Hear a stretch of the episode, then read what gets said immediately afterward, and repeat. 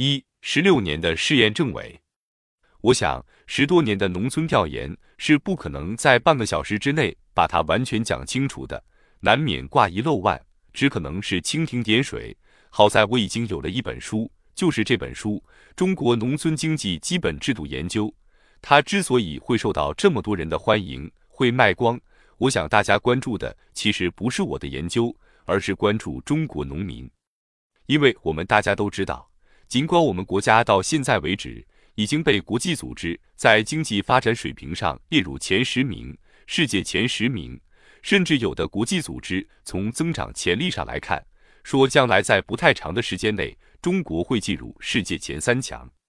但是，因为中国是个二元结构的社会，我们有机会到农村去的人都会看到，农村相对还是比较贫困、比较落后的。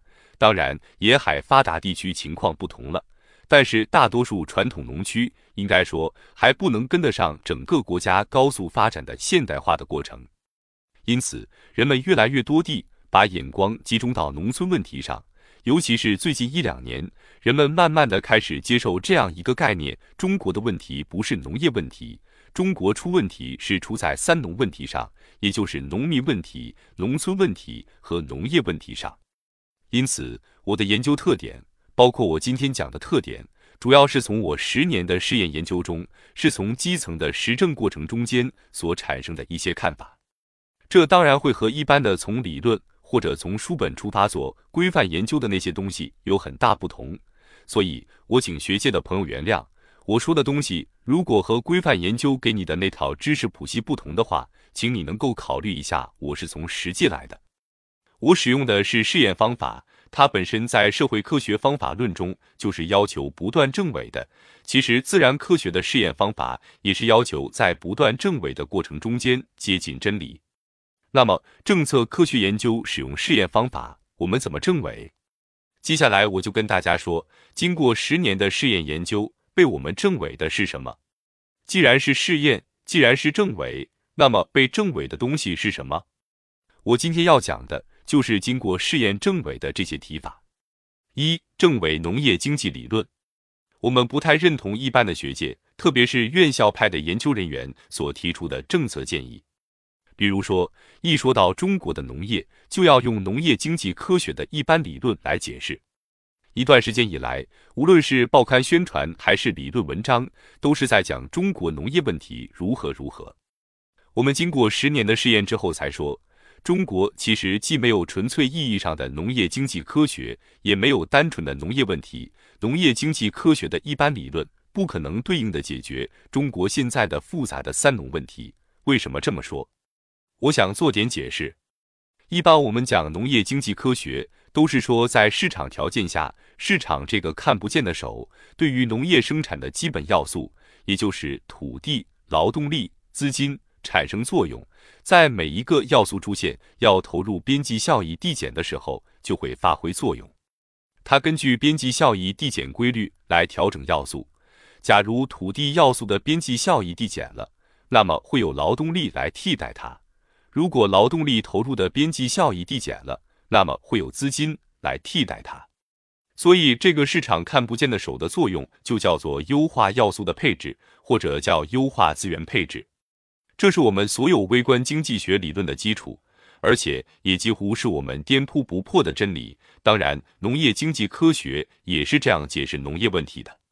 但就中国的农村经济来说，这些东西能起作用吗？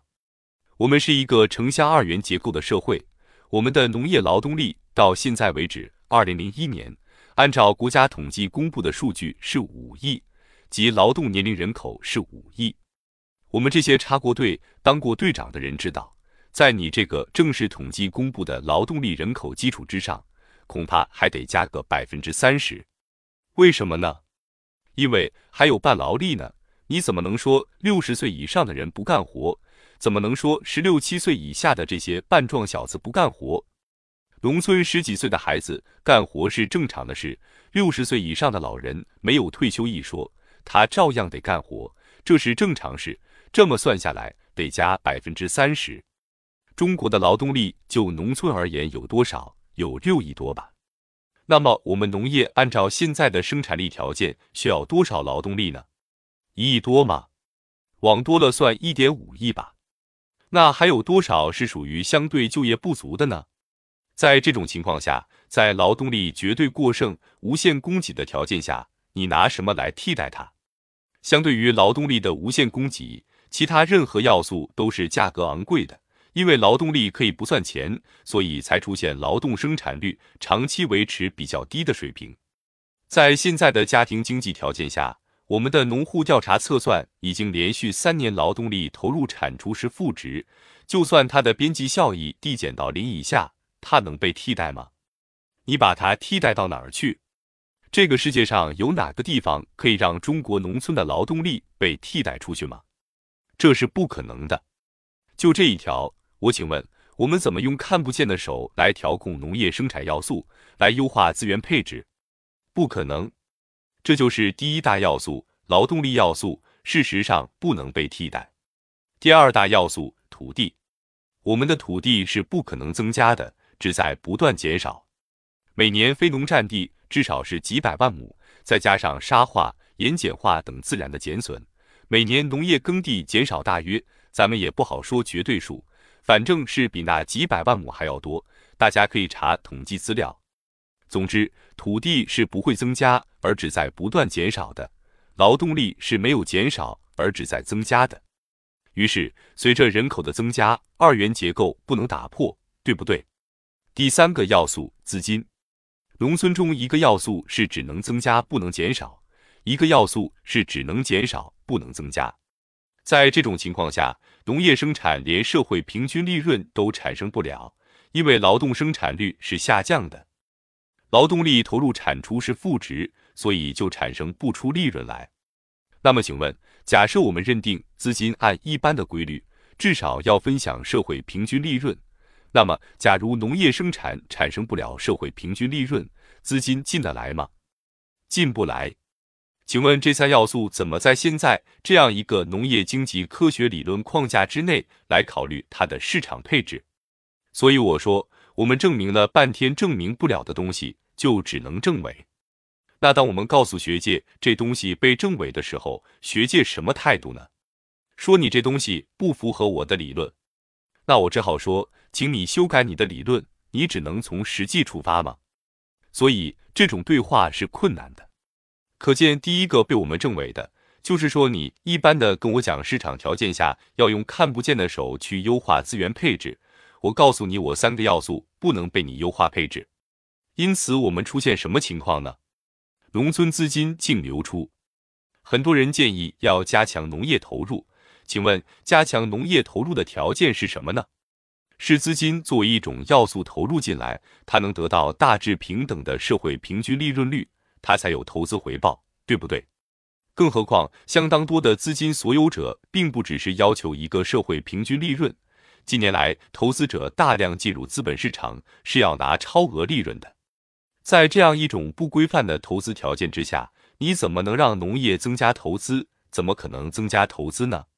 再加上，如果投资增加了，而其他要素不能相应的去优化配置，那么会导致什么呢？成本上升。而且我们看到这几年农产品价格长期低迷的一个重要因素是什么呢？是天花板价格的封顶。什么叫天花板价格？就是国际市场价格。我们大家都说现在农民没有种粮积极性，说农民弃耕撂荒，要想办法解决农民弃耕撂荒的问题，怎么想办法？怎么解决？你这个粮食价格让农民种粮食，农民当然不种了。为什么呢？价格上不去，成本再往上涨。二十世纪九十年代以来，平均农业硬成本上涨百分之十，涨到什么程度呢？甚至涨到我们国家的农业按基本产品，就是按主粮产品算，我们的基本农产品的成本价格，甚至在某些时段上高于天花板价格，就是地板价格高于天花板价格，这是非常荒谬的一个现象。怎么能让地板价格高于天花板价格呢？二，中国是农业大国。接着要问的是，在上面那种情况下，你怎么进行农产品贸易呢？因此，我们挑战的第二个观点就是，中国是不是一个农业大国？很多人说中国地大物博，是农业大国。我说非也，中国是一个农民大国，而非农业大国。有几点可以来证伪中国是农业大国的观点，是什么呢？第一，人均农产品的产量，无论是粮、棉、油、肉、菜、蛋，中国全都接近于世界平均线。个别产品超过世界平均水平，但也很低，与农业大国不能比。例如美国，它不仅是工业大国、科技大国、资本大国，还是农业大国，因为美国的人均农产品的产量大大高于世界平均水平。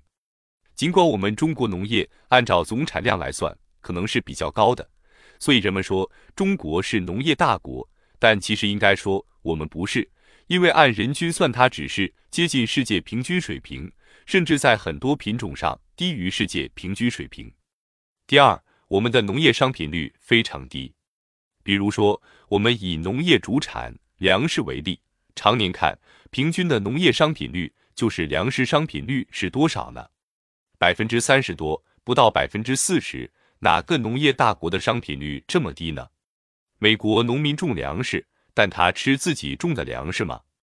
他买面包吃，因为他的粮食全部进仓，然后就有做加工的厂商买走了，农民再去商店买面粉回来才能烤面包，对不对呀？他不会自己去磨麦子吧？所以美国农业的商品率几乎是百分之一百。美国农民也不吃自己养的猪，不吃自己养的牛，他不宰杀吗？对不对呀？我们呢？百分之七十左右是自给自足，当然统计上问题很多了，咱们不多说。但是就现在公布的统计数据看，我们的商品率按主产品算也才是百分之三十多。当产品不能大规模商品化的时候，怎么能够叫一个农业大国呢？所以就从这两个方面看，我们不能说中国是农业大国。可见，我们通过政委得出的第一个看法。就是中国不能简单照搬农业经济科学的一般原理来解释我们的农村经济现象。第二，我们不是一个农业大国，我们是个农民大国。